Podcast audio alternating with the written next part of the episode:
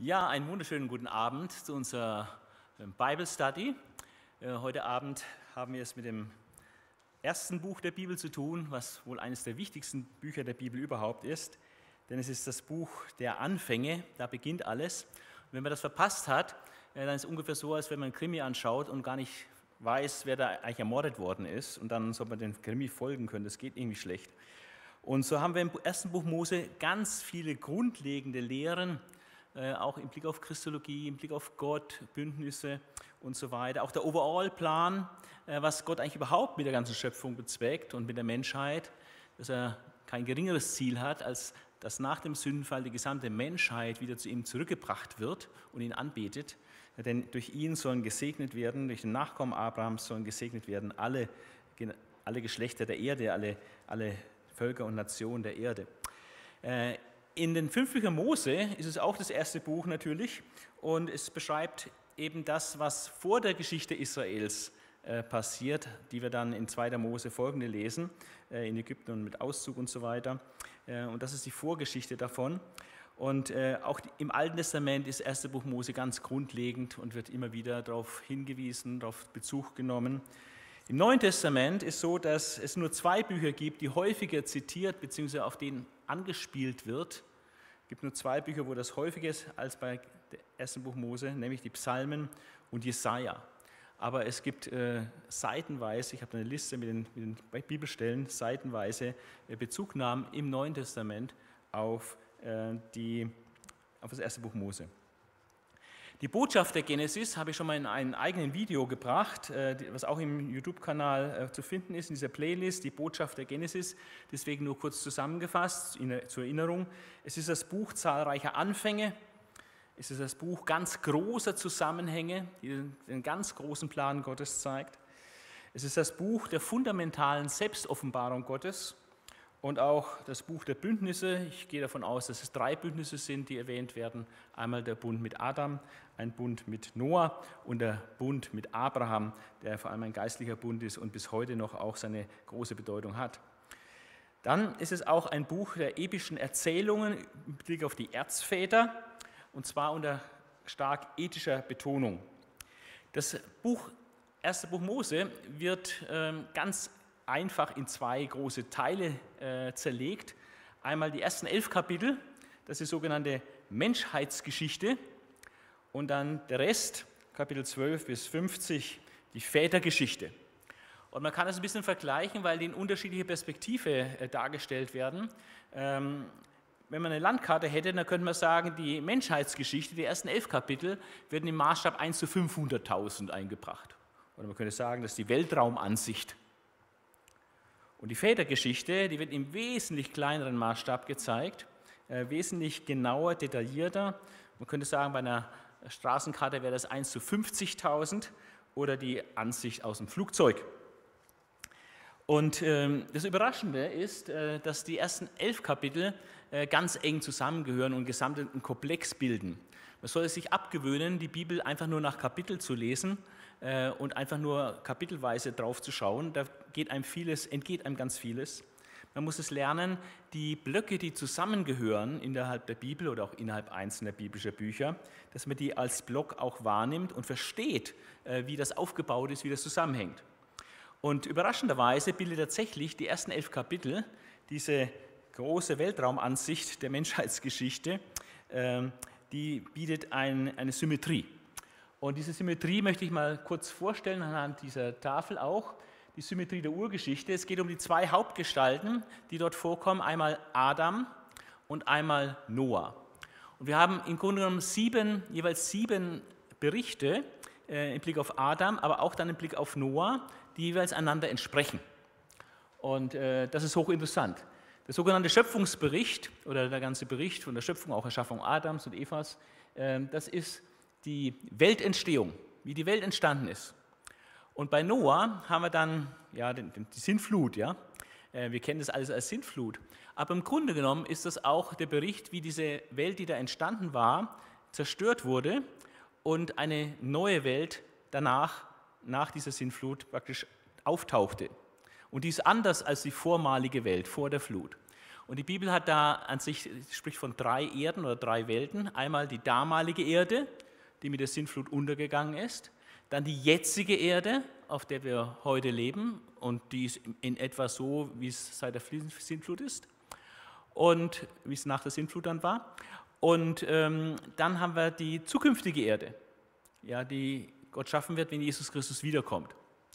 Und ähm, so haben wir also im ersten Block bei Adam die damalige Erde, wie sie entstanden ist, und äh, bei Noah dann die jetzige Erde, wie die eigentlich entstanden ist, durch das Gericht der Sintflut hindurch. Danach haben wir die Schilderung des Bundes Gottes mit Adam, da gibt es einen Deal zwischen Gott und Adam, äh, mit diesem Baum der Erkenntnis und so weiter. Ich äh, möchte jetzt nicht näher darauf eingehen, aber wir haben dann bei Noah auch äh, einen Bund, der Bund mit Noah, den Gott mit Noah, seinen Nachkommen und auch der gesamten Schöpfung äh, schließt. Äh, das ist ein Bund, wo es um die physische Erhaltung äh, der Menschheit und der Schöpfung geht, dass Gott nie wieder eine Wasserflut über die Erde kommen lässt, um das alles zu vernichten. Dann nach ähm, diesem Bund, wo Gott zu Adam zum Beispiel gesagt hat, du darfst von allen Bäumen essen, aber von dem einen Baum sollst du nicht essen, nach dem Bund sehen wir, dass der Bund gebrochen wird durch Adam, nämlich Adams Sünde. Er ist trotzdem, trotz dieses Verbots, von dieser Frucht. Und das hat weitreichende Konsequenzen, wie wir noch sehen werden. Ähm, aber auch nach dem noachitischen Bund und nachdem alles erstmal gut aussah, als er aus der Arche rausging und opferte und so weiter. Aber das nächste, was uns berichtet wird, ist, dass auch der Noah trotz dieses Gerichtes nicht fehlerfrei war, sondern auch einen dicken Bock schießt und dann äh, betrunken in, im Zelt liegt und auch sich selbst völlig entblößt hat. Und das ist ein gewisses Versagen. Man sollte ja nicht so viel trinken, dass man nicht mehr Herr seiner Sinne ist. Ähm, das hat natürlich nicht dieses heilsgeschichtliche Gewicht, wie das die Sünde Adams hatte, aber es fällt auf, äh, dass der Protagonist Adam, das Erste, was dann praktisch berichtet wird, ist, dass er fällt. Und bei Noah eigentlich auch der, eines der ersten Sachen, was nach der Flut berichtet wird, ist, dass er da betrunken in seinem Zelt liegt. Und nach dem, der Sünde Adams ähm, kommen die Söhne Adams in den Blick, und zwar Kain und Abel. Ähm, der eine ist böse, der andere ist gut. Äh, Kain erschlägt den Abel.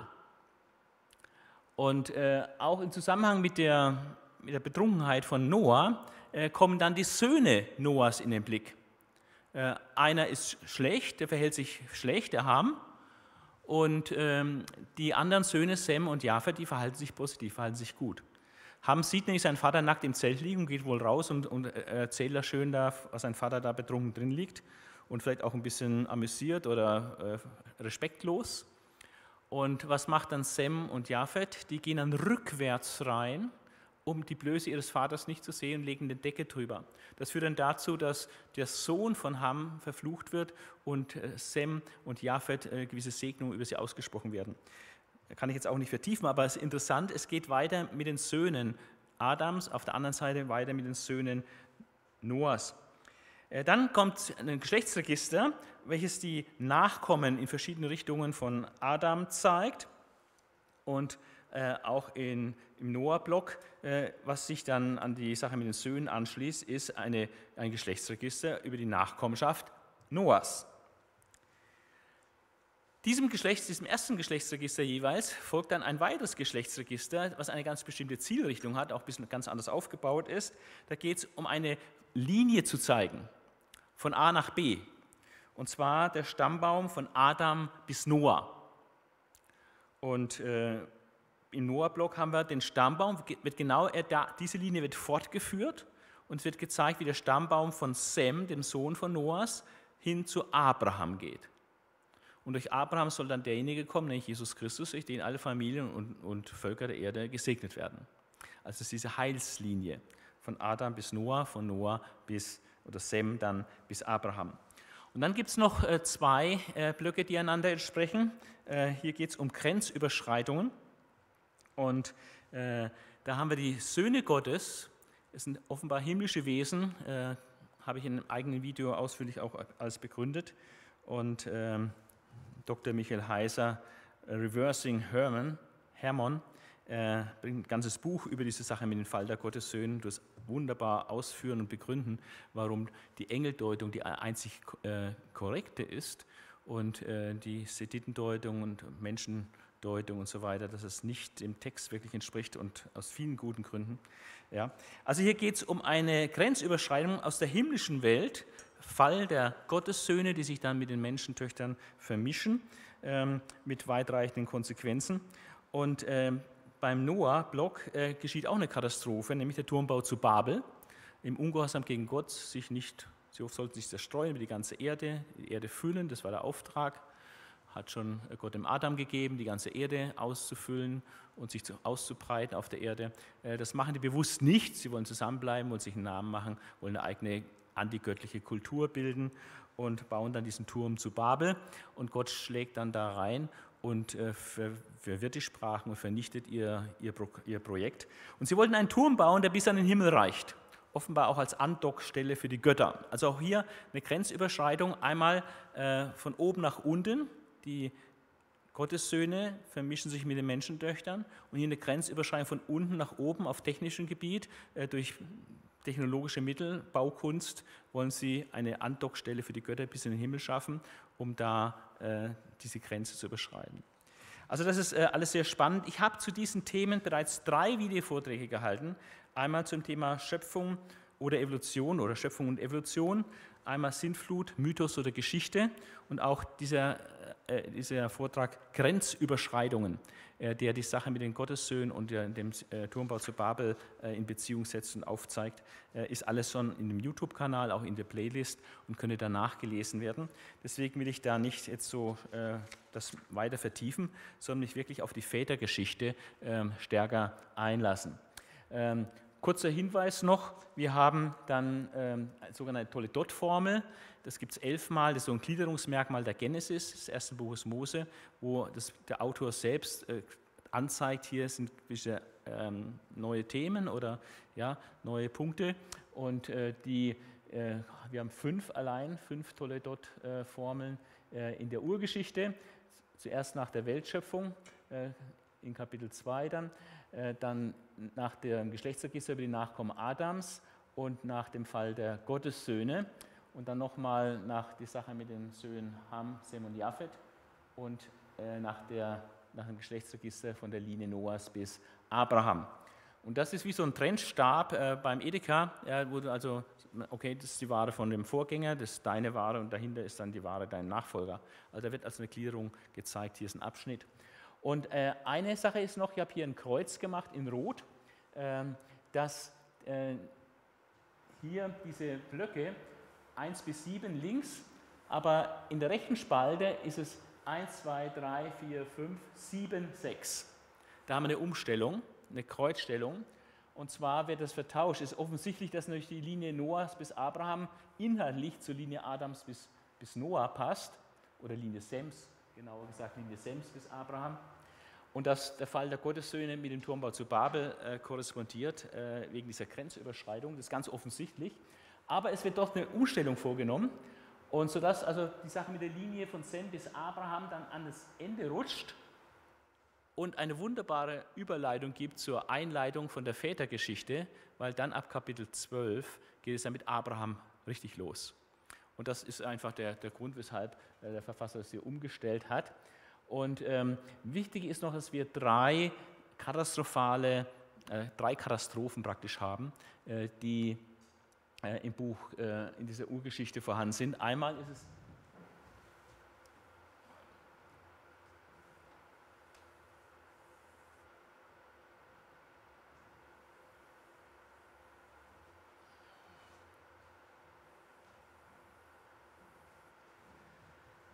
Das sind die drei unglaublich gravierenden Einfallstore des Bösen in dieser Welt. Wir haben die Sünde Adams. Dieser Sündenfall führt zur Einführung des Todes in die gesamte Schöpfung, nicht nur für Adam, äh, geistlicher Tod sofort, physischer Tod etwas später, sondern auch in die gesamte Schöpfung. Die ist seither der Vergänglichkeit unterworfen. Eine Tatsache, unter der wir immer noch bis heute leiden und die nur durch Jesus Christus und seine Erneuerung, wenn er kommt und die Erde wiederherstellt, ähm, in der neuen Welt wenn wir dann die Sohnschaft empfangen und die Erlösung unseres Leibes und dann einen Unsterblichkeitsleib haben, dann überwunden wird. Äh, der Fall der Gottessöhne, diese Grenzüberschreitung von oben nach unten, führt dann auch zu, zu den Riesen und ähm, auch zur totalen Verderbnis äh, der damaligen Menschheit. Und das hat dann praktisch in der Katastrophe des, der Sintflut äh, gemündet. Und diese Gottessöhne, die da ihre Behausung verlassen haben und zu Menschentöchtern eingegangen sind, die sind von Gott dann gefangen genommen worden mit ewigen Ketten der Finsternis und sind jetzt aufgespart, äh, einfach für den Tag des Gerichts. Es gibt zwei Sorten von gefallenen Engeln. Die gefallenen Engel, die beim Fall Satans mitgefallen sind und als Dämonen aktiv sind. Und es gibt Engel, die gefallen sind, die ihre Behausung verlassen haben, nach 2. Petrusbrief und auch Judasbrief, und ähm, dann jetzt eingesperrt sind, inaktiviert wurden von Gott und einfach nur noch auf ihr Gericht warten. Ja, also, und das hat mit diesem Engelfall zu tun in Kapitel 6, äh, finden wir auch in 2. Äh, Henoch, äh, im Henoch-Buch. Ähm, einer jüdischen Schrift, äh, die nicht inspiriert ist, aber die doch auch manches wahre Element enthält. Und daraus äh, bedient sich dann auch Petrus und auch Judas Brief und vertreten die gleiche Position, die dort im Henochbuch vertreten wird, dass das ein Engelfall ist hier. Und der Turmbau zu Babel, der zu Sprachenverwirrung geführt hat und zur Zerstreuung der Menschheit und Aufteilung in Nationen und so weiter. Und äh, unter dieser Sprachenverwirrung leiden wir auch, auch noch heute, trotz Englisch und so und äh, Übersetzungscomputer. Also ähm, das ist der Blick auf die Urgeschichte.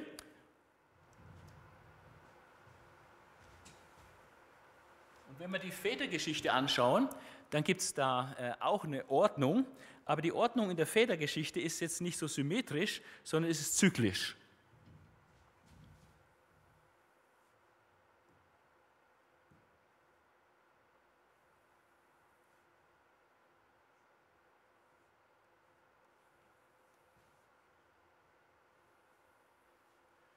Wir haben also Zyklen. Äh, eigentlich vier Zyklen. Wir haben den Abraham, das ist der, ganz umfangreich. Dann haben wir Isaak. Dann haben wir Jakob. Und dann haben wir Josefs Geschichte, die Josefs Geschichte. Die Josefs Geschichte. Und das ist alles miteinander auch ein bisschen verschränkt. Und man kann es äh, nicht so gut systematisch logisch äh, ab, abgrenzen, äh, weil es eben auch überlappend ist. Also es sind so Zyklen. Und äh, das sind die Hauptfiguren, äh, die es in der Vätergeschichte gibt: Abraham, Isaak, Jakob und Josef. Und ähm, wir haben auch in der heidnischen Literatur sogenannte Vätergeschichten, wo also Völker eine Geschichte haben, wie sie als Volk entstanden sind. Und da geht es so um so eine Art Heldensagen. Und außerbiblisch sind das praktisch Heldengeschichten und das sind einseitig beschönigende Darstellungen mit propagandistischem Zweck der Heldenverehrung. Also das ist praktisch der, der Vater, der, der Urvater unseres Volkes, ein absoluter Supertyp war er halt. Ne? Äh, in der Bibel ist es völlig anders. Ähm, in der Genesis haben wir auch eine Art Vätergeschichte. Die Väter des Volkes Israel werden uns vorgestellt, aber ganz anders, als es im Heidentum der Fall ist. Äh, wir haben zunächst mal einen ganz anderen Rahmen, denn das Ganze ist reingestellt in einen Rahmen äh, eines Bundes, des Bundes Gottes mit diesen erwählten Vätern. Äh, also, und dann haben wir die geschichtliche Darstellung der Vermittlung und Umsetzung des Bundes Gottes mit Abraham, Isaac und Jakob. Ähm, und darum geht es auch bei diesen Vätergeschichten, wie eigentlich der Bund, den Gott mit Abraham, Isaac und Jakob geschlossen hat, wie der sich geschichtlich umgesetzt hat und umgesetzt wurde. Äh, und in diesem Bund äh, mit Abraham, Isaac und Jakob geht es um drei Komponenten. Einmal, dass Gott ihnen das Land Kanaan verspricht als ewiges Besitztum. Dann, dass er dem kinderlosen Abraham eine Nachkommenschaft äh, verspricht, die praktisch unzählbar groß sein wird. Und drittens, dass ein Segen über Abraham kommt, auch die, die Abraham segnen, und dass durch den nach, einen ganz bestimmten Nachkommen Abrahams, der Segen Gottes über die ganze Völkerwelt kommen wird. Das ist der abrahamitische Bund. Und der Same, der Nachkomme Abrahams, um den es dann praktisch geht, ist Jesus Christus. Durch den hat Gott schon angefangen, die ganze Völkerwelt zu segnen, indem er die Gemeinde herausruft. Aber Gott hat da, ist noch nicht am Ende. Äh, wenn er wiederkommt und das tausendjährige Reich aufrichtet, äh, werden auch die Völker in ganz besonderer Weise unter den Segen äh, Abrahams kommen. Also der eine große Unterschied ist, dass der Rahmen anders ist, nämlich das Ganze ist im Rahmen des Abrahamitischen Bundes zu sehen.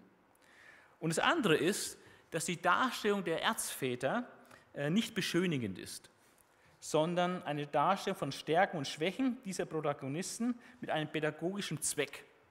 Das heißt, der eigentliche Held ist dann nicht Abraham, Isaac oder Jakob oder Josef, sondern der eigentliche Held ist Gott, der trotz eines Abraham, Isaac, Jakob und Josef äh, sein Ding macht. Und ähm, also der eigentliche Held ist Gott und das Ziel ist der Lerneffekt für die Leser. Das heißt, wenn man Abraham anschaut, sein Leben anschaut, wie es berichtet wird, und Isaac, Jakob, dann siehst du genau Stärken und Schwächen siehst genau, was sollst du tun und was sollst du besser lassen. Ja, also du kannst unheimlich viel lernen äh, durch Nachahmung des Guten und durch Vermeiden des Schlechten, was die alle gemacht haben. Und ähm, ich möchte jetzt nachfolgend äh, auf diese Protagonisten eingehen, jeweils unter diesen zwei Gesichtsbuchten und möchte zunächst mal Abraham als Glaubensheld zeichnen. Wenn man das jetzt mal einseitig nur lesen würde, was alles positiv zu Abraham gesagt wird, dann ist das wow, der Supergläubige, ja? Der steht da auf einem Riesenprotest, du erstarrst in Ehrfurcht und sagst, naja, völlig unerreicht, ja, komme ich ja nie hin. Ja? Also jetzt mal, äh, die Bibel macht es nicht so, die vermischt das immer, Stärken, Schwächen, Stärken, Schwächen und so. Äh, ich mache es jetzt mal bewusst so, äh, nur mal die Stärken herausstreichen, die beim Abraham zu finden sind. Also, eine ganz lange Liste bei Abraham. Abraham vertraut dem Bundesschluss Gottes, den er mit Abraham geschlossen hat, der ihm auch mehrfach bestätigt wird, eben Land, Nachkommenschaft, Segen. Und es heißt an, an einer Stelle in Kapitel 15, dass, weil er Gott vertraut an dieser Stelle, seiner Zusage vertraut, das wird ihm zur Gerechtigkeit angerechnet. Also der erste, wo ganz klar gesagt wird, dass er aus Glauben gerecht geworden ist.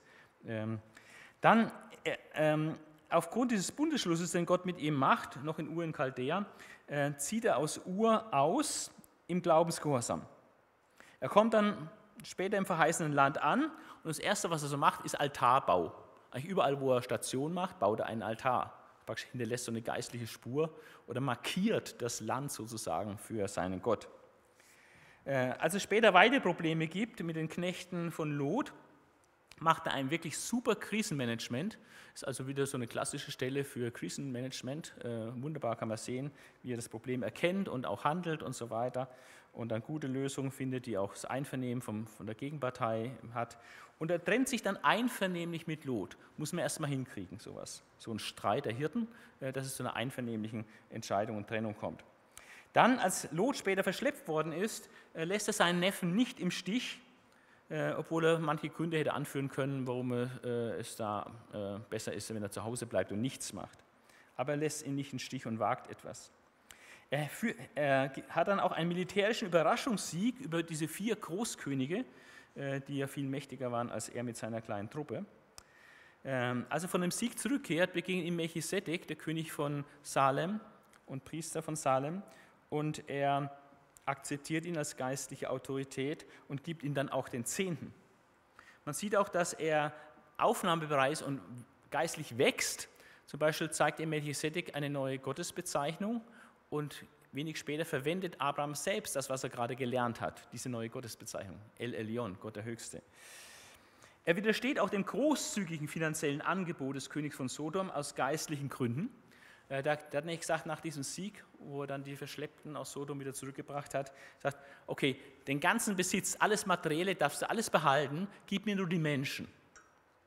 Ein verlockendes Angebot für Abraham, auf einen Schlag echt stinkereich zu werden ohne jetzt äh, noch was zu machen dafür. Ähm, er hat den, den, den, Feldzug gemacht, um Lot rauszuboxen äh, aus der Gefahr. Und jetzt wird ihm praktisch dieser Reichtum serviert auf dem Silbertablett. Er hätte nur Ja sagen müssen.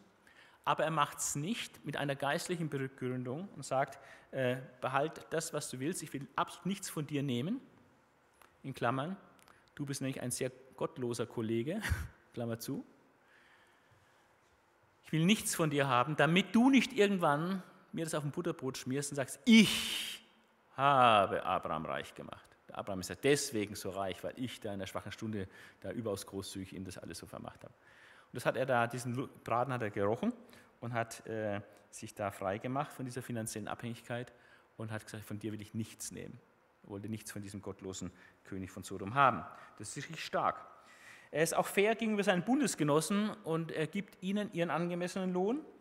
Er bittet später auch für Ismael, obwohl Gott sagt, äh, Isaak soll dein Nachkomme sein, der gesegnet wird. Er bittet trotzdem inständig, äh, dass Gott auch, trotzdem auch Ismael segnet. Er setzt das Bundeszeichen der Beschneidung konsequent um in seinen ganzen Haushalt, also für sich und seine Kinder und seine Knechte. Äh, als Gott Sodom mit der Vernichtung bedroht, setzt, äh, bittet er um Bewahrung Sodoms und der umliegenden Städte vor, vor, dem Untergang und handelt mit Gott und handelt ihm, ringt ihm ab, wenn zehn Gerechte dort sind, dann würde Gott dieser Stadt vergeben und sie würde nicht äh, vernichtet werden. Äh, später bittet er für Abimelech, äh, er wird da auch Prophet äh, Gottes genannt, der stellvertretend für einen anderen und seine Not äh, der Kinderlosigkeit da beten muss. Er schließt einen Freundschaftsbund mit Abimelech. Er schickt auch im Gehorsam äh, gegenüber Gott den Ismael weg, weil eben nicht Ismael erben sollte, sondern Isaak dann erben sollte. Und der absolute Höhepunkt seines frommen Lebens, will ich mal sagen, ist die berühmte Geschichte, die wir alle kennen, von der sogenannten Opferung Isaaks, äh, wo Gott etwas Unglaubliches von ihm verlangt. Und viele, auch Christen, haben manchmal Schwierigkeiten mit dieser Geschichte. Äh, verlangt Gott auch, dass ich meinen Sohn oder töte. Ähm, wird er nicht tun. Das ist eine einmalige Prüfung, die es nie vorher gab, nie nachher gab. Und Gott hat hier drei Dinge getestet bei Abraham. Abraham ist der Vater des Glaubens. Und Gott testet drei Dinge mit dieser Forderung. Äh, töte, nimm Isaac, deinen Sohn, den du lieb hast, und opfere ihn für mich. Ja. Was ist der Test, äh, den Abraham mit Bravour besteht? Es war zwar alles sehr schwer, aber es wunderbar bestanden. Es, bei der Opferung Isaaks geht es zunächst um einen Gehorsamstest. Er muss nämlich gehorchen, ohne zu verstehen, was das soll, warum das ist und äh, wie das alles gehen soll, äh, warum Gott das beauftragt und so weiter. Also geht einfach nur darum zu gehorchen, weil Gott es sagt. Ein ganz wichtiger Test. Wenn Gehorsam wenn alles erklärt ist, ah, aus den, den Gründen, okay, einzig verstehe ich, okay, dann gehorche ich, das ist eine Sache. Aber zu gehorchen, wenn du es nicht verstehst, mach es einfach, ist nochmal eine ganz andere Nummer. Also, er besteht diesen Gehorsamstest. Er, es ist auch ein Liebestest. Und zwar ist die Frage, wen liebst du mehr, Abraham? Liebst du mich, den Geber, mehr als Isaak, die Gabe? Und auch diesen Test besteht Abraham.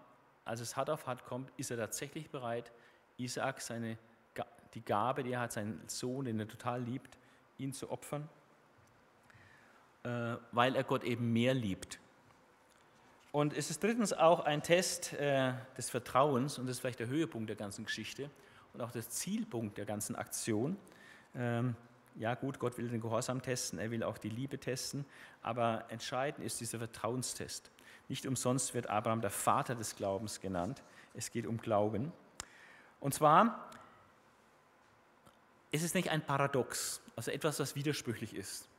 Ähm, der Gehorsam gegenüber Gottes Tötungsbefehl bezüglich Isaak ist die eine Seite. Er wird aufgefordert, diesen Gehorsam zu bringen. Aber gleichzeitig wird über diesen Sohn, den er jetzt töten soll, stand schon seit Jahren die Verheißung, dass durch diesen Isaak seine weitere Nachkommenschaft genannt wird. Und Isaak war aber noch kinderlos, war noch ein kleiner Knabe. Ja, und ähm, also die Verheißung war, dass durch diesen Isaak die ganze Nachkommenschaft dann gezählt wird, die Abraham äh, dann zugerechnet wird. Und das widerspricht sich ja. Wenn ich ihn umbringe, dann kann er doch keine Nachkommenschaft mehr hervorbringen. Und das ist ein, ein Widerspruch, den er auch nicht so ohne Weiß auflösen konnte. Und deswegen schickt Gott ihn auch auf eine dreitägige Wanderung bis zum Berg Moria. Ähm, ist übrigens da, wo auch Jesus dann Golgatha gekreuzigt wurde. Ganz interessante äh, Zusammenhänge, Hinweise auf Christus letztlich. Ähm, und auf dieser dreitägigen Tour äh, dorthin, wo er mit sich kämpft, ich soll ihn töten, aber auf ihn liegt doch die Verheißung, ich soll ihn töten, auf ihn liegt doch die Verheißung. Wie kann das beides zusammenpassen? Und er kommt er macht mit seinem Glauben einen Schritt, den noch nie zuvor ein Mensch gemacht hat. Sein Glaube bekommt ein völlig neues Level. Und zwar, wir lesen es dann auch im Römerbrief und auch im Hebräerbrief, äh, dass ihm klar geworden ist, auf diesem Weg, nicht vorher, auf diesem Weg ist ihm klar geworden, dass Gott wohl in der Lage sein muss, Tote aufzuerwecken. Das ist die einzige Lösung. um dieses Paradox äh, aufzulösen. Ich soll Isaac töten, gleichzeitig steht Gottes Verheißung fest, in Isaac soll eine Nachkommenschaft genannt wird. Und deswegen muss Gott in der Lage sein, wenn ich ihn jetzt getötet habe, dass er ihn auch wieder auferweckt. Und das hat er geglaubt, darauf hat er vertraut und in diesem Glauben hat er das Messer gezückt und wollte ihn auch töten. Und dass er das wirklich geglaubt hat, sagt nicht nur das Neue Testament, sondern steht auch im Bibeltext selbst, wo er dann nicht sagt zu seinen Knechten, äh, bleibt ihr mal da mit dem Esel und so, ich und mein Sohn, wir gehen jetzt dahin. Und wenn wir angebetet haben, werden wir wieder zu euch zurückkehren. Er war fest entschlossen, ihn zu opfern. Aber er sagt, wir werden wieder zu euch zurückkehren. Also das ist das absolute Highlight, ähm, dass sein Glaube über sich hinaus wächst. Und er ist der Vater des Glaubens und auch wir in der Nachfolge Abrahams sind auch Gläubige, die diese, auf diesem Level zu glauben haben, dass Gott Tote auferweckt, nämlich Jesus Christus, und dass er mit Christus auch uns, wenn wir gestorben sind, auferwecken wird zu ewigem Leben. Er verhält sich auch vorbildlich in Finanzdingen, beim Kauf des Feldes, alles akkurat, die wollen ihm das so, so ein Billigangebot machen. Er sagt, nein, ich will den vollen Preis zahlen, ich bin hier Fremdling, ich bin hier Gast, ich, ich habe Vermögen, Geld ist kein Problem, ich will den vollen Preis zahlen. Ja. Ähm, und nach seinem Tod heiratet er wieder äh, und äh, wird sogar noch mehrmals Vater. Also auch das ein Segen. Und ähm, auch noch ein letztes Highlight, er sucht äh, für Isaac eine Frau, aber nicht unter den Leuten des Landes, äh, die keine Ahnung von Gott haben. So er sucht, äh, sagt, schickt seinen Knecht zu seiner Verwandtschaft nach Haran und sagt, hol dort eine Frau, Gott wird dir da eine geben, ähm, die gläubig, er will als eine gläubige Ehefrau für seinen Sohn Isaac, die auch Jahwe gläubig ist. Und das ist im Anliegen und da tut er alles dafür, dass das Anliegen erfüllt wird, dass sein Sohn nicht eine heidnische Frau bekommt, sondern eine gottesfürchtige Frau. Und so kam es dann auch. Gott hat auch diese Bitte und diesen Weg Abrahams bestätigt. Also wenn man das alles zusammennimmt, äh, wow, Hut ab vor Abraham, diesen Glaubenshelden. Und er wird auch im Neuen Testament sehr ausführlich als Glaubensheld äh, beschrieben. Wäre dann nicht die andere Seite äh, Abrahams? Und äh, die habe ich dann erst im Laufe meines äh, Bibellesens Lebens dann so nach und nach entdeckt. Und es ist äh, erschreckend erschreckend, was da auch alles noch da ist im Leben Abrahams. Und auch diese Liste ist lang äh, und vor allem sehr schwerwiegend. Und es wird man fast nicht glauben, dass so ein frommer Mann wie der äh, Abraham äh, auch das alles auf seinem Buckel hat. Und das will ich jetzt mal zeigen, äh, was an Versagen und Schuld da ist im Leben Abrahams. Ähm, wir sehen einen unvollständigen Gehorsam. Es nicht, war nicht so. Gott sagte und er hat gespurt, 100% erfüllt. War nicht so. Gott sagt, geh aus deinem Land, geh aus deiner Verwandtschaft in ein Land, das ich dir zeigen werde. Also weg aus Ur in Chaldea, seine Verwandtschaft komplett loslassen und nach Kanaan gehen. Was hat er gemacht? Teilweise hat er es gemacht, aber wirklich nur teilweise. Er ist gegangen, aber mit Verwandtschaft. Mit Vater und Neffen und, Brüdern und sonstigen Leuten mit Verwandtschaft gegangen. Dann hat er, das lesen wir aber erst viele Kapitel später, hat er mit Sarah einen Deal geschlossen. Offenbar aus Angst. Und weil er Gott nicht zugetraut hat, dass er ihn beschützt in der Fremde. Und zwar war der Deal mit Sarah folgender. Sarah war seine Halbschwester, aber auch seine Ehefrau. Und sie war noch kinderlos. Und so war der Deal, wenn wir irgendwo sind, dann werden die Leute sehen, dass du sehr hübsch bist. Und Abraham hat Angst gehabt, dass die Leute ihn erschlagen werden, um sich seine Frau unter den Nagel zu reißen. Und deswegen hat er einen Deal mit der Sarah gemacht. Er hat gesagt, überall, wo wir hinkommen, sag, äh, dass ich dein Bruder bin. Dann geht es mir gut um deinetwillen und, und bleib, wird alles gut. Ich werde nicht erschlagen. Ja. Und das war so eine Halbwahrheit. Es war ja seine Halb, er war ihr Halbbruder, also vom gleichen Vater, aber nicht die gleiche Mutter. Äh, aber natürlich war diese Halbwahrheit auch eine, eine volle, hundertprozentige Lüge, denn natürlich war sie seine Halbschwester, aber entscheidend war, dass sie seine Ehefrau war. Und daher für allen, jeden anderen Mann natürlich tabu. Also, eine ganz schwere Hypothek. Und wenn ich Gott gewesen wäre, hätte ich gedacht, das ist das Allerschlimmste, das muss er erst mal lernen, das muss, diese Lüge muss er lassen. Ne? Aber Gott hat offenbar Geduld mit ihm gehabt, weil diese Lüge schleppt er äh, fast 25 Jahre noch mit sich rum. Ja und die kommt auch mehrfach zur Auswirkung, wie wir noch sehen werden. Ja. Also diese Rückversicherung mit Sarah ist keine Kleinigkeit, es ist in gewisser Weise ein Misstrauensvotum gegen Gott. Und dann stecken bleiben in Haran. Er war zwar losgezogen, aber eigentlich nicht angekommen. Er ist in Haran geblieben. Äh, war so schön da, konnte man Handel treiben. Und dann ist er geblieben, ein Jährchen und noch ein Jährchen und vielleicht noch ein Jährchen. Die Jahre vergingen und er ist richtig reich geworden dort, hat viele Gewinne gemacht äh, als äh, Viehhändler und so und hat überhaupt nicht daran gedacht, weiterzuziehen, dass er seinen Auftrag noch gar nicht erlegt hat. Und dann greift Gott ein, manchmal macht Gott es drastisch und der Vater stirbt. Und dann gibt es einen neuen Anlauf und er macht sich auf. Nachdem sein Vater gestorben war, macht er sich auf äh, nach Kanaan. Als er ins Land einzieht, ist sein Gehorsam immer noch sehr unvollständig. Denn er hat immer noch Verwandtschaft mitgeschleppt. Den Lot. Gott hat gesagt, trenne dich von deiner Verwandtschaft. Du sollst nur mit mir sein. Trenne dich von dem Alten. Nein, er hat Lot mitgeschleppt. Die Rückversicherung mit Sarah war immer noch in Kraft. Also nur Steckenbleiben in Haran war überwunden. Aber immer noch zwei Fehler von den ersten dreien mitgeschleppt. Dann, als es eine, hat Gott eine Schwierigkeit geschickt, und zwar äh, eine Dürre und äh, Hungersnot. Und ähm, was macht er? Kommen die ersten Probleme und er verlässt das Land ohne neuen Stellungsbefehl. Soll man als Soldat machen, ne? Hast du eine Gestellung, irgendwo hinzugehen und dann bleibst du, dann gibt es Schwierigkeiten, dann haust du ab. Ja? Das ist, äh, geht nicht. Du musst einfach da bleiben, wo du, wo du hingestellt worden bist. Gott hat ihn nach Kanaan gestellt, jetzt haut er ab. Was hätte er denn machen können oder machen sollen? Er hätte sich von Lot trennen müssen, dann hätte Futter vielleicht gereicht für seine Herden. Aber er hat sich nicht von Lot getrennt, sondern ist mit Lot dann nach Ägypten ausgewichen, hat das verheißene Land verlassen. Und dort kommt es zum Fiasko, zum absoluten Fiasko, also ein absolut miserables Zeugnis hinterlässt er dort als Gottesmann eine einzige Katastrophe wegen seiner Lügerei, wegen dieser Rückversicherung mit Sarah. Er täuscht nämlich den Pharao, den damals mächtigsten Mann äh, der ganzen Region, ähm, durch Halbwahrheit mit seiner Frau. Er gibt sie nicht als seine Schwester aus.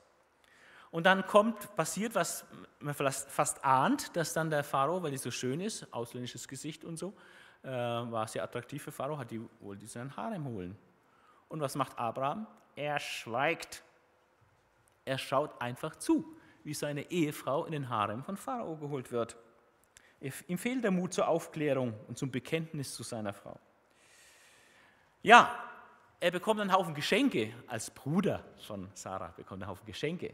Und was macht er? Er sagt nicht, oh sorry, die stehen mir eigentlich nicht zu, ich bin eigentlich der Ehemann und so. Nein, nichts davon. Er sagt die ein, die Geschenke, und schweigt. Und dann greift Gott aber ein, schickt Plagen und so weiter. Äh, Pharao bekommt dann irgendwie mit, dass er das mit, dem, mit der Frau von Sarai, äh, mit der Sarai zusammenhängt, holt den, den, Abraham an den Hof und äh, stellt ihn da zur Rede, äh, warum hast du es gemacht und so weiter. Und äh, keine Antwort von ihm. Also äh, steht er wirklich da als Depp, wird sogar dann noch unter Begleitschutz dann vom, des Landes verwiesen, dass er nur wieder weg ist da aus Ägypten. Ähm, also absolute Katastrophe seitens Abrahams. Aber es ist auch in dieser Katastrophe deutlich geworden, dass Gott trotzdem zu Abraham hält und dass Gott in der Lage ist, ihn aus so einer riesigen Schwierigkeit rauszuholen. Die nächste Katastrophe, die er dann wirklich macht, ist, dass er, weil der Nachkomme ausbleibt und Sarah einfach nicht schwanger wird. Zehn Jahre sind sie jetzt schon im Land und sie ist immer noch nicht schwanger geworden. Und da greift er zur, zur Selbsthilfe. Ähm, also die Verheißung Gottes ist da, du sollst eine unzählbare Nachkommenschaft haben. Gott hat nicht, nicht genau gesagt, äh, wie er es machen wird. Und deswegen hilft er jetzt ein bisschen nach und greift zur Selbsthilfe und denkt, naja gut, Sarah kriegt kein Kind. Sie macht dann auch den Vorschlag, nimm doch Hagar, meine ägyptische Magd, und äh, vermähl dich mit ihr, so als Zweitfrau. Und nach den Regeln der damaligen Gesetze war es so, wenn die dann das Kind bekommt, dann wird es auf meinen Schoß gebären und dann gilt es als mein Kind, als kinderlose Erstfrau. Ja, das war rechtlich so normal damals, eine Art Adoptionsverfahren kann man sagen. Ja, ähm, er geht dann darauf ein, aber es ist eigenmächtig, ohne Gott zu fragen und so weiter, macht es einfach und bringt dann auch äh, viele Schwierigkeiten hervor, das Ganze natürlich. Ismael kommt dann daraus hervor und Schwierigkeiten mit Hagar und alles Mögliche. Aber grundsätzlich Selbsthilfe statt Gottvertrauen. Äh, er versucht nachzuhelfen, dass Gott die Verheißung nach, äh, dass, dass Gott die Verheißung erfüllt, indem er danach hilft. Und dann passiert etwas im Leben Abrahams, ähm, was ähm, wir uns auch mal wirklich bewusst machen müssen. Wir haben im Grunde genommen elf Jahre äh, bisher gesehen zwischen Leben von Abraham mit Gott. Und jetzt haben wir, äh, glaube ich, 14 Jahre, wie viel kommt jetzt ein, noch 16 Jahre Schweigen. 16 Jahre Schweigen, äh, denn Abraham war 75 Jahre, äh, ja, nee, 86, 13, Entschuldigung, 13 Jahre Schweigen. Kapitel 16 endet, Abraham war damals 86 Jahre alt. So endet Kapitel 16, Kapitel 17 beginnt, als Abraham 99 Jahre alt war. Also da ist eine Lücke von 13 Jahren. Und er ist mit 75 ins Land gekommen, mit 86 ist Kapitel 16 zu Ende, also elf Jahre Erfahrung mit Gott. Und dann haben wir 13 Jahre, wo nichts passiert, nichts, was geschrieben steht in der Bibel. Und in diesen 13 Jahren war Abraham total überzeugt davon, dass Gott diesen Weg, diesen eigenmächtigen Weg mit Ismael gesegnet hat. Und dass das der richtige Weg ist und dass er auf dem richtigen Weg ist. Nach elf Jahren mit Gott, 13 Jahre, denkt er irrtümlicherweise, er wäre auf dem richtigen Weg und Gott hat Zeit. Und dann ist Gottes Stunde da, wo also wirklich nichts mehr geht, äh, weder bei ihm noch bei Sarai vom Alter her. Ja? Und da sagt Gott, okay, jetzt ist meine Stunde gekommen. Übrigens muss ich dir sagen, Abraham, also es ist nicht der Ismael, ja, äh, mit dem deine Nachkommenschaft geplant ist, von mir aus, sondern der, der von Sarai kommen wird, da wo nichts mehr geht. Jetzt durch ein Wunder, durch Sarai. Also auch sowas, die Aufklärung, dass du praktisch als Nachfolger Gottes 13 Jahre in einem ziemlichen Irrtum leben kannst und Gottes Uhren ticken anders. Er hat es nicht nötig, das gleich aufzuklären. Gott hat Zeit. Er ist ewig, er hat ein bisschen Zeit. Ähm, also 13 Jahre mit diesem Irrtum leben ist schon eine starke Sache, aber Gott handelt dann und bringt die Sache in Ordnung. Und ähm, unglaublich, ähm, dann noch ein paar Jahre später ähm, wiederholt sich das Fiasko in Ägypten. Er hat nichts daraus gelernt. Nach 20 Jahren macht er den gleichen Fehler in Gera mit dem Abimelech, gibt seine Frau als Schwester aus und die, die Frau wird in den Harem äh, von Abimelech geholt. Und er schaut wieder zu. Aber Gott greift ein, aber diesmal ganz anders. Und es kommt zur Aufklärung, woran es liegt, und zum Gespräch. Und ähm, Gott ähm, handelt so, äh, dass Abraham sogar gut bei wegkommt und äh, Gottes Größe und Gnade auch deutlich wird, denn er hat nicht zugelassen, dass der Abimelech mit Sarah äh, Verkehr hatte. Also allein die Tatsache, nach 20 Jahren nochmal einen gleichen Bock zu schießen, äh, wer hätte das gedacht? Ne? Abraham, der Glaubensheld, unser Glaubensvater. Und in Gera ist auch vieles nicht in Ordnung. Einmal täuscht er eben Abimelech durch diese Halbwahrheit bezüglich seiner Frau und ihm fehlt auch der Mut, äh, das aufzuklären. Also Fazit ist hier, Abraham, der Vater des Glaubens, vereinigte viel Licht und viel Schatten. Und wenn man die Genesis liest, erste Buch Mose liest, dann muss man es einfach sehen, es ist Licht und Schatten, Stärken und Schwächen, Dinge, die wir nachahmen sollen im Glauben und Dinge, die wir, vor denen wir uns hüten sollen. Das können wir alles lernen. Es ist wie so ein Pädagogikbuch. Äh, wie lebe ich als Christ? Ja, wie lebe ich im Glauben? Mach's wie Abraham, aber nicht an allen Stellen so. Mach's an bestimmten Stellen völlig anders als Abraham. Ähm, also, Abraham, der Vater des Glaubens, vereinigte viel Licht und viel Schatten. Unser Vater Abraham war wie wir, das ist wichtig, in einem lebenslangen Lern- und Reifeprozess. Gott will keine perfekten Menschen, aber er will formbare Menschen. Ja. Ähm, er liebt dich, wie du bist, aber er will nicht, dass du so bleibst. Deswegen formt er dich. Reifeprozesse. Und da gehören Schwierigkeiten ganz unbedingt dazu. Äh, durch die reifen wir besonders. Und Gott, das ist das Ermutigende, Gott hat Abraham zurechtgebracht, der solche Hammerprobleme hatte und Schwierigkeiten hatte, äh, und wird das auch mit uns tun, wenn wir bei ihm bleiben. Kommen wir zu Isaak. Das können wir etwas kürzer abhandeln, denn Isaak äh, ist, der wird nicht so viel gesagt. Ein etwas äh, weniger umfangreicher Zyklus. Ich möchte mal kurz eine Liste der Stärken Isaaks nennen. Die ist viel kürzer als bei Abraham. Er war ein Genießer. Er war das beschenkte Kind. Er genoss all das, was ihm als Kind in den Schoß gelegt wurde. Muss man aber auch können, das genießen. Dann ihm wurde der Bund mit Abraham von Gott zweimal bestätigt. Ganz wichtige Gottesbegegnung. Dann ging er Streitigkeiten mit den Hirten Abimelechs aus dem Weg und er duldete Unrecht, ohne sein Recht einzufordern äh, oder dafür zu kämpfen. Stattdessen äh, ist er immer wieder ausgewichen und grub alte Brunnen aus. Das, was andere vor ihm schon mal benutzt hatten, versucht er wiederherzustellen, wieder zu benutzen. Er grub alte Brunnen wieder auf. Gutes Bild für Bücher aus anderen Jahrhunderten ausgraben und die Weisheit aus Büchern von anderen Jahrhunderten und anderen Generationen sich zu eigen machen und lernen. Er liebte seine Frau, die ihm gegeben wurde, heißt es. Er betete für seine unfruchtbare Frau und dann wurde sie schwanger. Da liest man auch so schnell drüber weg. Allerdings muss man wissen, dass er mit 40 heiratete und dass seine unfruchtbare Frau, für die er betete, die dann schwanger wurde, mit 60 schwanger wurde. Das heißt, er hat 20 Jahre kinderlose Zeit äh, gehabt und hatte sicherlich jahrelang gebetet. Ja, es war nicht so, hat gebetet, zack, erhört, sondern hat gebetet und 20 Jahre später wurde es erhört. Auch wichtig. Und durch den Glauben segnete er den Jakob und Esau im Blick auf die zukünftigen Dinge. Äh, und damit fand er sogar Liste, Aufnahme in die Liste der Glaubenshelden von Hebräer 11. Aber das ist schon eigentlich alles, was so über Isaak gesagt wird. Und äh, seine Schwachpunktliste ist auch beträchtlich äh, Hauptschwachpunkt war, er war erstaunlich passiv. Er wiederholte sogar den Fehler Abrahams und gab seine Frau auch mal als Schwester aus, was dann auch rauskam. Er hatte Esau als Lieblingssohn, sollte man nicht machen als Eltern, Lieblingskinder haben. Aber er hatte Esau als Lieblingssohn und zwar aus ganz niederen Beweggründen, denn er mochte Wildbret, heißt es. Und der Esau war halt Jäger und hat ihm das Wildbret auf den Tisch gebracht und das hat er gemocht, also Liebe geht durch den Magen und von daher hat er den Esau mehr geliebt. Und er war blind für die Gottlosigkeit seines Lieblingssohnes. Er hat nämlich heidnische Frauen genommen, der Esau, und war auch sonst gottlos.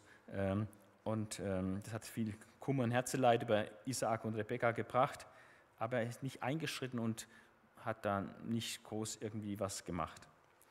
Er war auch uninformiert über wesentliche Vorgänge in seinem Haus. Offenbar wusste er nichts vom Verkauf des Erstgeburtsrechts Esaus an Jakob. Hat er nicht mitgekriegt. Er wusste auch nichts von den Mordgelüsten Esaus gegen Jakob, nachdem Jakob sich den Segen erschlichen hatte. Also er ist immer ahnungslos.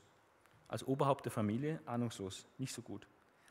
Er war taub oder uninformiert über die Verheißung Gottes bezüglich seiner Söhne.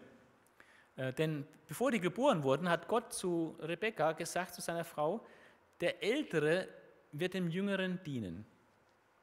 Und deswegen hätte er den Erstgeburtssegen nie dem Älteren geben dürfen, sondern nur dem Jüngeren. Denn Gott hat verheißen, der Ältere wird dem Jüngeren dienen. Entweder hat er es nicht gewusst, was ich fast annehme, ähm, aber er war uninformiert. Also wie kann er eigentlich als Ehemann von der Rebecca so eine wichtige Verheißung über die Kinder äh, nicht wissen? Oder wenn er es wusste, warum hat er dann anders gehandelt und wollte doch den Älteren segnen mit dem Erstgeburtssegen? Auf jeden Fall sehr tragisch, es herrschte kein, kein Klima der Offenheit und Ehrlichkeit in seiner Ehe. Also es ist keine sehr gute Ehe, was sie da führen, Rebecca und Isaac. Äh, bei der Segensvergabe merkt man, wie die Frau da hinterm Rücken ihres Mannes äh, da Betrug anzettelt und manipuliert. Beim Wegzug Jakobs, äh, das ist der offizielle Grund und der eigentliche Grund. Der offizielle Grund, den sie ihr Mann sagt, ist, damit Jakob nicht auch noch eine heidnische Frau nimmt aus der Gegend. Schick ihn zu meinem Bruder nach Haran, damit er dort eine fromme Frau kennenlernt. Das war der offizielle Grund. Und der inoffizielle Grund war, den, den sie ihm, ihr Mann nicht sagte, war, dass sein Lieblingssohn Esau den Jakob umbringen will. So viel zu einer offenen und ehrlichen, transparenten Ehe.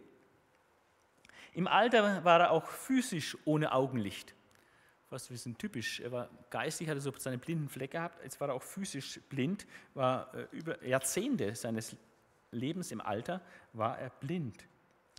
Er handelte auch eigenmächtig und geistlich blind bei der beabsichtigten Segensvergabe und er ließ sich durch seine Frau Rebekka und auch seinen Sohn Jakob brutal manipulieren. Hat es nicht geblickt. Ja. Also, das ist auch nicht so äh, die absolut äh, beste Visitenkarte, äh, die er da abgibt. Fazit: Auch bei Isaak gibt es Licht und Schatten. Insgesamt bleibt Isaak etwas blass und als Persönlichkeit deutlich hinter Abraham und Jakob zurück. Doch Gott hatte ihn erwählt und kommt zu seinem Ziel mit ihm. Am Ende seines Lebens, in seiner größten Schwäche, das ist interessant, da wo er eigentlich die allergrößte Schwäche zeigt, er ist alt, er ist buchstäblich blind, er handelt gerade eigenmächtig, er will nicht den Esau segnen, ist damit praktisch geistlich auf Abwägen. Er wird auch von Jakob und seiner Frau Rebekka hinterrücks manipuliert. Also im Moment seiner größten Schwäche feiert er eigentlich seinen größten geistlichen Triumph, denn er segnet praktisch versehentlich den Jakob mit dem Erstgeburtssegen. Und als der Betrug dann auffliegt und der Esau den Erstgeburtssegen noch haben will, sagt er, nein, es bleibt wie es ist. Du kannst nicht mehr den Erstgeburtssegen haben. Und da hat er wohl eingesehen, dass irgendwie Gott die Sache so gelenkt hat, durch alle Schuldverströmungen der Menschen und Versagen seinerseits hindurch. Also das war ein Höhepunkt, das wird auch in Hebräer 11 genannt, dass er Esau und auch Isa, äh, Jakob im Betreff auf die zukünftigen Dinge segnete. Dieser prophetische Segen, sein größtes Vermächtnis. Jakob, die nächste Figur, äh, die, äh, da gibt es einen ganz großen Zyklus über Jakob. Und Jakob äh, war meiner Frau schon immer unsympathisch und mir schon immer sympathisch. Äh, haben wir später mal festgestellt, dass ich also immer den, den, Abraham, den Jakob liebte, weil er, ich hatte ihn geliebt, weil er den Segen wollte und irgendwie alles tat, den Segen zu kriegen.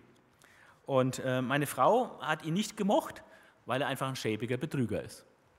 Und gut, die Wahrheit liegt wie immer in der Mitte. Er ist beides. Er war geistlich orientiert äh, und war von Gott erwählt, aber er war auch ein Betrüger. Und ähm, bei ihm will ich es jetzt nicht einfach äh, so machen, Stärken, Schwächen, wie bei den anderen, sondern mal unter den Gesichtspunkt seines Betrugs. Jakob als Betrüger und Jakob als Betrogener. Es ist nicht hochinteressant, wie das korrespondiert. Zunächst Jakob, der Betrüger. Schon bei der Geburt war er Fersenhalter. Das hat ihn dann den Namen Jakob eingebracht. Er wollte eigentlich, hat die Verse seines äh, Sohnes, äh, seines Bruders gehalten, so ungefähr so, äh, ich will zuerst, nein, ich will zuerst, aber es ging nicht. Also Fersenhalter bei der Geburt. Dann betrügt Jakob seinen Bruder Esau. Wir kennen die Geschichte bei der Erschleichung des Erstgeburtsrechts. Der Esau versündigt sich ja auch, weil er gleichgültig ist gegenüber geistlichen Dingen und da verschiedene Fehler macht und sein Erstgeburtsrecht verachtet und gottlos ist. Also Esau ist auch schuld. Aber was der Jakob sich hier leistet, ist echt auch ein Hammer. Und zwar sehr negativ. Mindestens vier Punkte sind hier unglaublich negativ. Einmal Ausnutzen einer ungünstigen Verhandlungsposition seines Gegenübers. Ja. Der andere ist müde, kaputt, kommt von der Arbeit und dann will er in dem Moment, wo dem wirklich einfach nur noch Ausruhen die, die, äh, ist und nicht nach irgendwie geschäftlichen und erblichen Dingen, äh, da bringt das Thema Erstgeburtsrecht auf den Tisch. Ja. Also das ist ähm, Ausnutzen einer ungünstigen Verhandlungsposition und Überraschungsmoment, äh, dass jetzt mit diesem Thema ankommt. Also er hat an alles gedacht, aber nicht an sowas. Ja. Steht ein Essen auf dem Tisch, gibt mir von der Suppe da, ja, und dann fängt er mit dem Erstgeburtsrecht an. Völlig überrumpelt äh, mit dem Thema kommt er da jetzt an. Und dann drückt er auf eine schnelle, unwiderrufliche Entscheidung. Entscheide jetzt und schwöre. Ja. Ich meine, der Verbraucherschutz weiß schon, warum er bei Haustürgeschäften gewisse äh, Rücktrittsmöglichkeiten gibt, ja? damit du nicht überrascht wirst und dich dann hinterher ärgerst, was du jetzt da unterschrieben hast. Kannst du rückgängig machen. Aber das war nicht mehr möglich. Und dann der Preis ist absolut unseriös. Also fürs Erstgeburtsrecht eine Linsensuppe, das ist sowas von skandalös, äh, dass es ein bisschen, Sprichwort bis in unsere Tage ist. Ne? Hat sein Erstgeburtsrecht für eine Linsensuppe verkauft. Ja, das steht überhaupt nicht im Verhältnis. So ungefähr, als wenn du äh, auf dem Flohmarkt bist und siehst als Kunstkenner da eine, eine Perle, die 10.000 Euro wert ist, und dann sagt, äh, sagt, sagst du zu dem Verkäufer, na, was wollen Sie denn für die Perle? Ich gebe Ihnen drei Euro. Ja?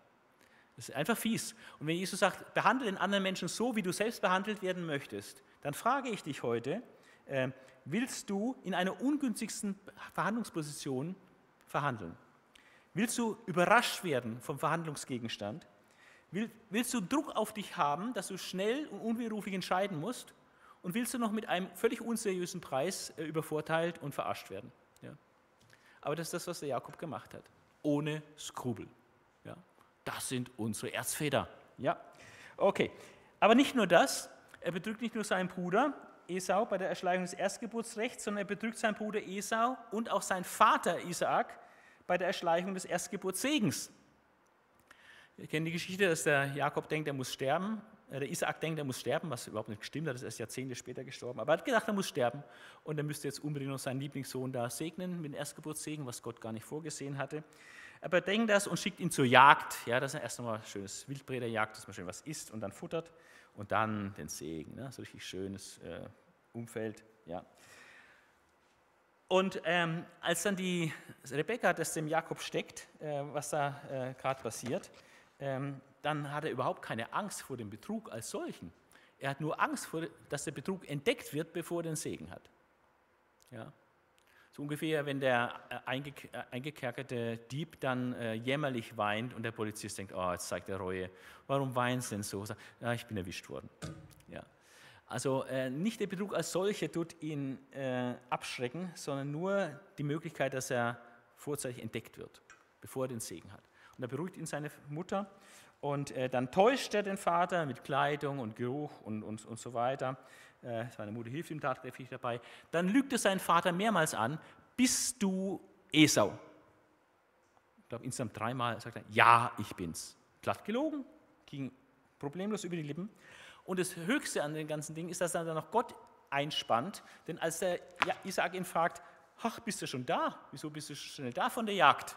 Naja, war ja nicht auf der Jagd. dann hat er so kryptisch so gesagt, äh, weil Jahwe es mir hat gelingen lassen. So, ja. Ja, ja Gott, Jahwe hat es ihm gelingen lassen. Seine Mutter Rebecca hat ihm nämlich da was gekocht, ja, entsprechend. Ja. Deswegen ging es so schnell. Ja.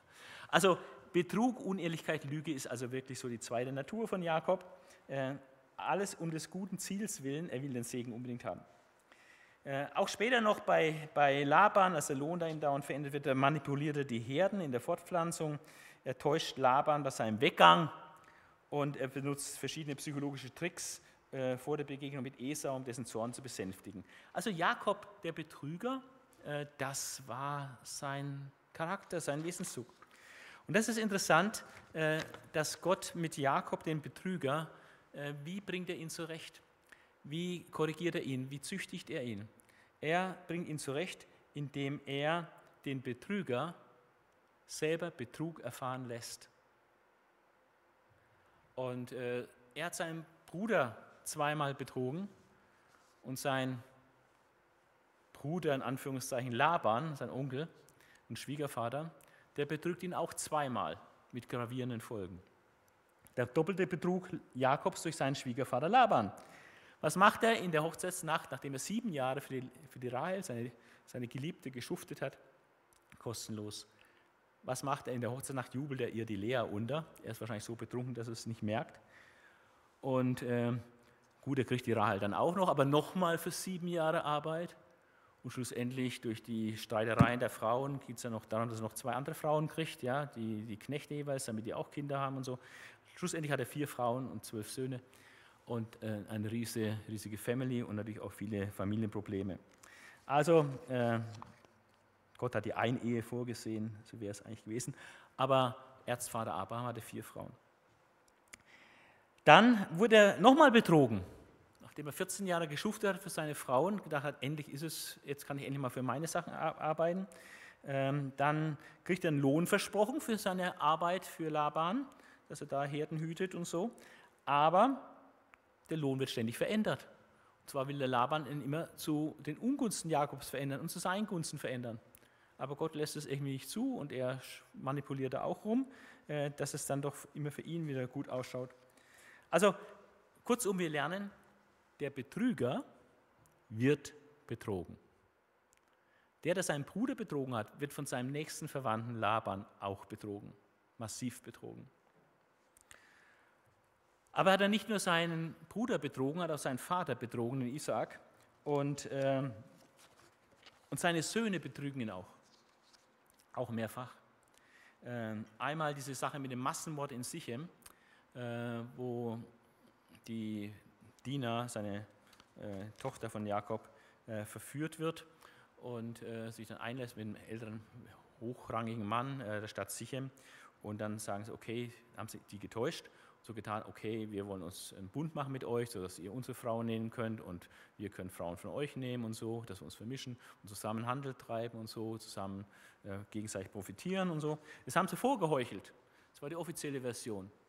Und die inoffizielle Version, das, was sie dann wirklich gemacht haben, war, dass sie alle in einer Nacht- und Nebelaktion, als sie dann sich beschneiden ließen und in Schmerzen waren, das ganze Dorf ausgerottet haben und alles Vieh geplündert haben und praktisch den, den Ruf von von ihrem Vater Jakob ruiniert haben damit. Also er wurde von seinen Söhnen hintergangen. Aber das war noch nicht mal das Schlimmste. Die andere Hintergehung durch seine Söhne war noch viel, viel schlimmer. Äh, er hatte diesen Lieblingssohn äh, Josef, äh, weil er von Rahel war, seine Lieblingsfrau, und ähm, hat es den anderen Kindern auch spüren lassen, dass es nur Kinder zweiter Klasse waren. Auch ein großer Fehler. Äh, was er selber erlitten hat. Er war ja auch nicht Lieblingssohn seines Vaters, hat er dann selber wieder, auch wieder gemacht als Fehler in seiner Familie. Die, die Wahrscheinlichkeit, dass wir die Fehler unseres Vaters in unserer eigenen Familie fortpflanzen, ist relativ hoch. Ja, Isaac hat die Sache mit der Ehefrau fortgepflanzt, hat auch seine Frau als Schwester ausgegeben. Und der Jakob hat, macht die Sache mit dem Lieblingssohn äh, auch weiter, was sein Vater falsch vorgemacht hat. Naja, wie dem auch sei, auf jeden Fall, ähm, die verkaufen dann den Josef hinter seinem Rücken, äh, täuschen den, den, Vater, dass er tot sei, durch ein wildes Tier gerissen sei, erkennen plötzlich, wie der Vater leidet wie ein Hund ohne, ohne Ende und äh, absolut unglücklich ist, völlig depressiv und alles. Und dann merken sie auch, dass sie den Josef nicht, gar nicht wirklich los haben, sondern der Josef, der ist jetzt noch mehr präsent, zwar als Toter, aber ständig präsent in der Familie. Und sie sind nur die Kinder zweiter Klasse.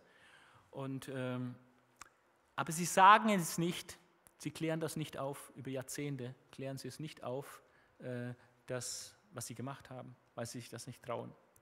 Und so bleibt ihr Vater im Irrtum, dass der Sohn, sein Lieblingssohn Josef, tot sei und durch ein, ein, Tier gerissen sei. Also das Leben Jakobs fand ich immer sehr beeindruckend. Einmal, weil er zum Ziel gekommen ist, auch wenn seine Methoden nicht so ganz gut waren. Aber Gott hat es dann letztlich so geführt, dass äh, Gottes Ziele verwirklicht wurden. Aber Jakobs Leben war auch schwer. Er war immer am Kämpfen und hat auch wirklich viel gelitten. Viel, also Jakob hat ein richtig schweres Leben gehabt. Jakob musste sehr viel leiden und kämpfen. Als Auserwählter Gottes kämpfte er mit Gott und Menschen und siegte aufgrund seines Glaubens und seiner Hartnäckigkeit. Äh, dieser Kampf am Jabok, wo er mit dem Engel, einem Engel des Herrn kämpft und dann Sieg behält und gesegnet wird. Also hartnäckig und zäh ist. Ich lasse dich nicht, du segnest mich denn. Äh, das ist auch sein Lebensmotto gewesen. Ich lasse dich nicht, du segnest mich. Er wollte einfach einen Segen haben. Und am Ende seines Lebens erlebt er noch verschiedene Highlights, kurz vier Highlights, dass er nach vielen Jahren, wo er denkt, sein Sohn war tot, mit Josef wieder vereinigt wird und merkt, er lebt und er ist in hoher Stellung in Ägypten und er kann nach Ägypten ziehen, dort äh, noch einen guten Lebensabend verbringen. Dann, er segnet den Pharao im Bewusstsein eigener Schwäche. Das ist geistliche Größe, was er da dem Pharao sagt. Er segnet den Pharao, Pharao der Höchste in der damaligen Welt und er segnet ihn. In der Bibel heißt es, es ist ohne Zweifel so, dass der Geringere durch den Höheren gesegnet wird. Also es, Jakob ist eine geistliche Autorität gegenüber dem Pharao, dem mächtigsten Mann der Welt damals. Und er segnet ihn aber in einem Bewusstsein eigener Schwachheit. Er sagt nämlich dort, er segnet ihn und sagt, wenig und böse ist die Zeit meines Lebens und reicht nicht heran an die Zeit meiner Väter in ihrer Wanderschaft. Aber das ist demütig. Und Gott, dem Demütigen gibt er Gnade. Also am Ende seines ist er weich und demütig geworden. Als Josef ihm seinen letzten Wunsch gewährt, in Kanaan begraben zu werden, betet er Gott an, heißt es. Und am Ende seines Lebens nochmal ein Riesen-Highlight. Dann gibt er kurz bevor er stirbt einen prophetischen Segen über alle seine zwölf Söhne und auch äh, eine Weisung auf den Messias, dass der aus dem Stamm Juda kommen wird. Also das ist nochmal Wahnsinn. Also Gott erwählt Leute, Abraham, Isaac, Jakob, das sind keine Engel, Menschen wie du und ich, Menschen des Glaubens mit Stärken und vielen Schwächen. Lerne aus ihren Stärken, vermeide ihre Schwächen. Ganz Schluss noch die Josefsgeschichte ganz kurz. Ich will nur kurz zeigen, worum es bei der Josefsgeschichte geht. Ähm, unter vier Aspekten das kurz zeigen. Einmal, die Josefsgeschichte ist eine, ein riesiges Familiendrama und eine persönliche Tragödie für Protagonisten. Der Josef leidet, äh, weil er verkauft wird, als Sklave ist, später im Gefängnis sitzt in Ägypten und so weiter. Also Josef hat es sehr schwer äh, durch, dieses, durch diesen Verkauf. Jakob, der Vater, hat es unheimlich schwer, weil sein Lieblingssohn scheinbar tot ist und er in dem falschen Glauben lebt, sein Sohn ist tot. Und die ganze Familie ist durch Heuchelei und Unehrlichkeit, mangelnde Offenheit belastet, weil die Söhne nichts sagen, obwohl sie sehen, wie ihr Vater leidet, aber sie sagen ihm nicht, dass der Josef gar nicht tot ist. Ruben, der Erstgeborene, der eigentlich Verantwortung hätte übernehmen müssen, äh, aber nicht übernommen hat, ähm, wir sehen, dass er nicht so die Führungsfigur ist. Dagegen der Viertgeborene von der Lea, Judah, er ist die wahre Führungsfigur in der Familie, denn er ergreift immer, wenn es notwendig ist, die Initiative. Er hat die Idee, Verkauf statt Töten ist besser. Und er hatte auch die Idee, den Vater zu überzeugen, äh, dass sie nochmal nach Ägypten gehen, um äh, Getreide zu kaufen und so weiter, obwohl das, äh, das erste Jahr so ein Fiasko war, wo sie zurückgeschickt wurden und der eine Sohn als Geisel dort war ähm, und so weiter. Aber er sagt, ich bürge mit meinem Leben. Wenn ich dir den Benjamin nicht wiederbringe, dann bürge ich mit meinem Leben dann will ich tot sein, aber Benjamin muss leben. Ja. Und das löst auch ein dann später in Ägypten, genau daraus spitzt sich das alles zu, dass Josef sehen will, haben die Brüder sich geändert. Deswegen die ganzen Auflagen und Beschwernisse, die er ihnen in den Weg legt, um sie zu prüfen, ob sie sich verändert haben. Und am Schluss haben sie sich verändert, denn als er den Benjamin einbehalten will, den Lieblingssohn des Vaters, äh, übernimmt Judah wirklich die Verantwortung und sagt, und in aller Offenheit erzählt er alles, wie es war und sagt, ich bin Bürger geworden für ihn. Und dann tut sich Josef offenbaren und sagt, ich bin's euer Bruder und so. Also eine unglaubliche dramatische Geschichte. Und alle Söhne leiden natürlich auch unter dieser ganzen, diesem ganzen Drama, dass Josef da verkauft wurde. Das ist die eine Seite, eine Tragödie. Die andere Seite ist, dass es auch Seelsorge Gottes ist. Es ist wie ein Seelsorgebuch, äh, diese, diese Josefs-Geschichte. Es ist Erziehungs- und Heilungsprozess an der ganzen Familie. Alle lernen sie was. Und alle werden durch Prüfung, durch Herausforderungen Schwierigkeiten und auch durch das taktische Geschick von Josef, wie er das alles anstellt, äh, werden die weitergebracht. Es bewegt sich was. Also Josef spiegelt ihnen zum Beispiel die Angst, die er in der Grube hatte, als sie ihn da eingesperrt hat. Als er sie nicht ins Gefängnis, beim ersten Kommen ins Gefängnis wirft, dann werden sie daran erinnert. Haben wir nicht damals seine Angst gesehen und jetzt haben wir Todesangst. Also er spiegelt ihnen ihr Vergehen, damit sie der Sache sich bewusst werden und sich der Sache stellen können. Also es ist äh, hochspannend, das mal unter seelsorglichen Gesichtspunkten anzuschauen und wie manche Dinge ähm, im Blick auf den Verkauf von Josef und die Maßnahmen Josef in Ägypten dann an seinen Brüdern, was er ihnen macht, um sie zurechtzubringen und ähm, um sie in Erinnerung zu rufen, was sie da alles erlebt hatten und gemacht hatten. Äh, also es ist eine Sache, dass Gott Seelsorge übt, einen Erziehungs- und Heilungsprozess an der ganzen Familie durchführt. Und es ist im Hintergrund ist es ein viel, ein viel größeres Ding.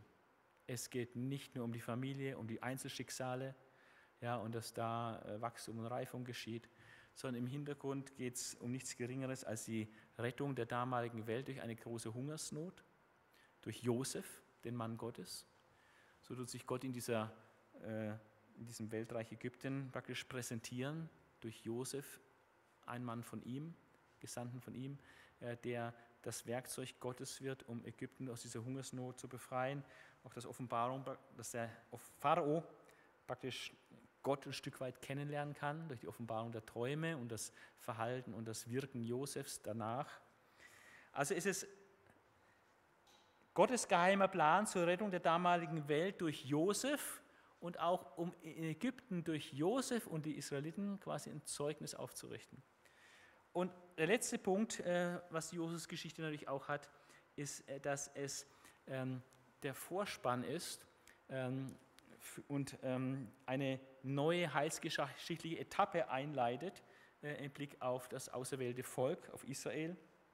Nämlich, es erzählt praktisch, wie es zur Umsiedlung der Familie Jakobs mit 72, 70 Seelen kam nach Ägypten. Und dann hören wir nicht fast 400 Jahre nichts mehr, wo Gott sich dort dieses kleine Häufchen zu einem großen Volk mit Millionen Leuten, von Leuten äh, heranzieht und äh, ein Volk gründet dann dort in der Verborgenheit, ja auch in der Sklaverei Ägyptens. Also vom Reifungsprozess der Erzväter könnte man sagen, hin zur Herausbildung eines Volkes. Da ist diese Sache, dass die Jakobsfamilie nach Ägypten kommt, ein wichtiger Zwischenschritt, um dann die Ereignisse von Kapitel äh, von zweiten Buch Mose äh, dann auch nachzuvollziehen.